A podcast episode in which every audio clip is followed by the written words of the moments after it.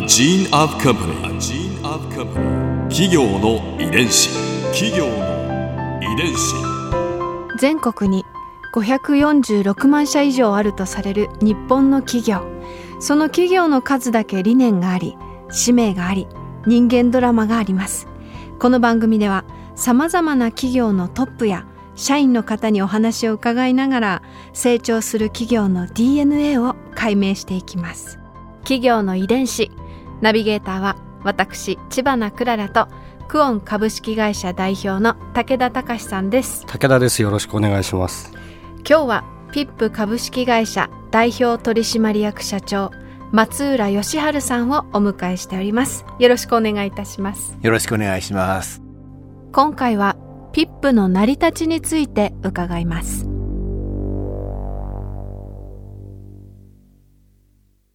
ピップといえばピップエレキ版などのロングセラー商品でおなじみです。え2018年は創業なんと110周年ということなんですが、まずはその成り立ちから教えていただけますか？はい。えー、ルーツは1908年、えー、大阪で創業した藤本真二商店なんです。で、この藤本真二という創業者は、うん、あ当時17歳で、えー、まあ、生まれは和歌山県の高野口というところなんですが、あそのそこであのお父さんがあ藤本達次郎というんですが藤本松栄堂という薬師長を営んでました。うん、でまあ本来であれば、まあ、そこを継ぐはずだったんでしょうけども、まあ、あの非常にこう独立心旺盛だったもんですから、うん、やっぱり商売は大阪だということで、まあ、大阪へ出て行って、えー、そこで商売をしたいと。いうような希望を持っていたんですね。うん、で、まあ、あの、父のその達次郎も、まあ、息子の願いを叶えてやろうと。いうことで、えー、17歳の時に、まあ、大阪に出て行って、うん、で、本来であれば、まあ、お薬関係のね、えー、お仕事をしたかったんでしょうけども、まあ、もう当時は、お薬屋さんたくさんありましたんで、うん、えー、まあ、ちょっとその、周辺の商品を扱う、まあ、医療衛生雑貨みたいなものを扱うですね、えー、卸をやろうということで、えー、大阪の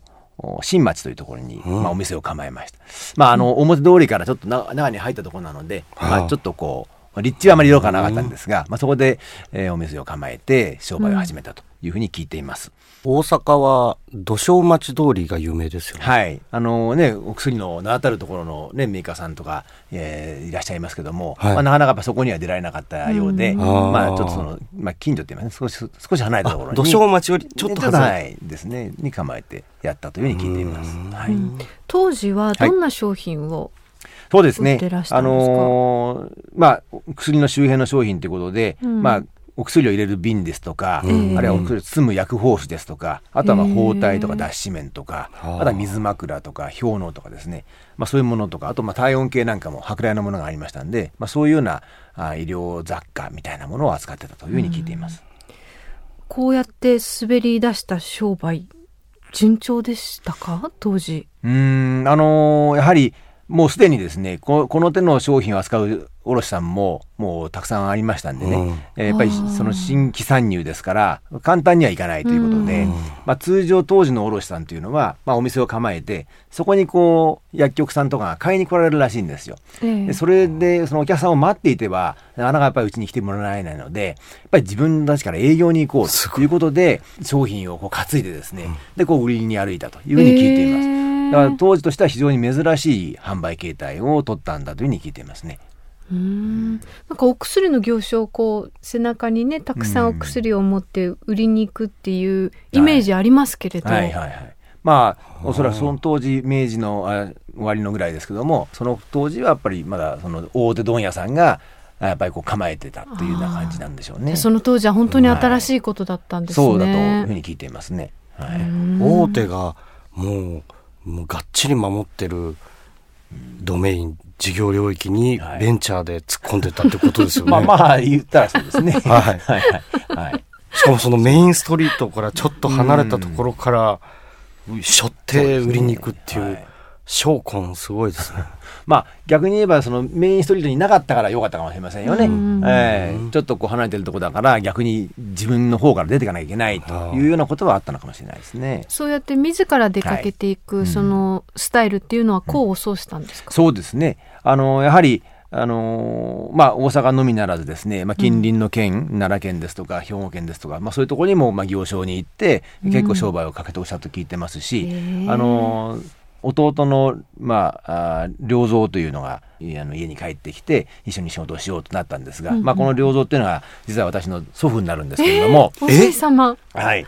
その、その良三は、あの、まあ、営業マンって言いますかね、今で言うとこの営業マンで、まあ、本当に、あの、その開拓をしようということで、えーまあ、京都から始まってずっとこう、山陰地方、山陽地方ですね、そのあたりをこう、売り回って、えー販路を拡大していったっていうふうに聞いていますから、あの、非常にまあ、積極的に、えー行ったのかなと。で、逆に言うと、その、当時はやっぱり、卸さんっていうのは割とこうエリアを限って絞ってうん。営業されてたようなので、あんまり広域にやられる卸さんってなかったようにも聞いてますから、まあ、そういう意味ではそのまずその近畿から、えー中国地方というところを抑えていって、でまあ九州四国っていうふうにまあ移っていくんですが、まあ、そういうその、うん、広域な卸をやろうということもやっぱりおそらくはじまあ初めてとは言わないですよけども、まあ、珍しかったんじゃないかなというふうに思いますね。うん敏腕の営業マンでいらしたんですねおじい様がまあ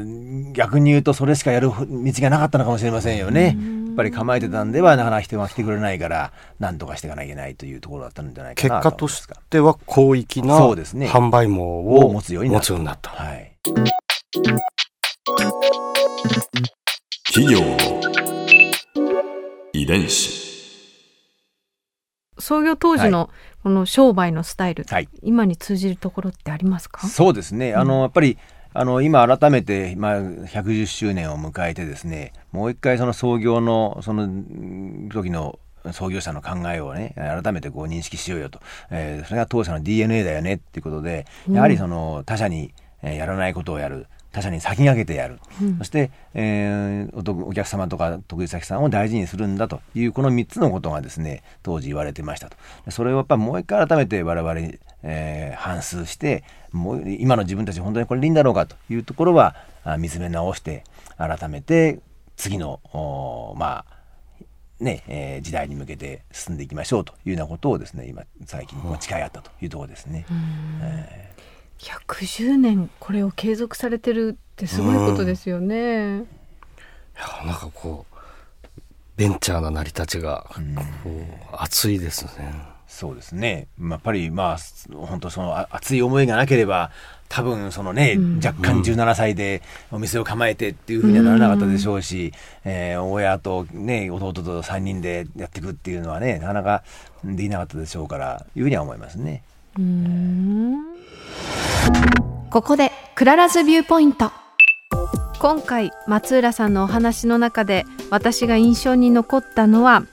あのエピソードですよねこう他がやらないことをやるというその創業当時からそれをやっているというお話ですかね。であの松浦さんのお言葉の中でこう DNA というワードが出てきたのもまあさすが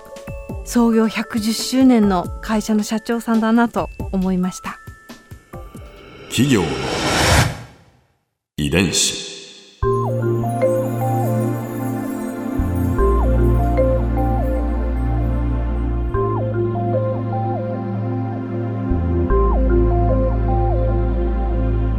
この番組はポッドキャストのほかスマートフォンタブレット向けアプリ JFN パークでも聞くことができます。お使いのアプリストアからダウンロードして企業の遺伝子のページにアクセスしてみてください。それでは来週もまたお会いしましょう。企業の遺伝子ナビゲーターは私千葉なクララとクオン株式会社代表の武田隆でした。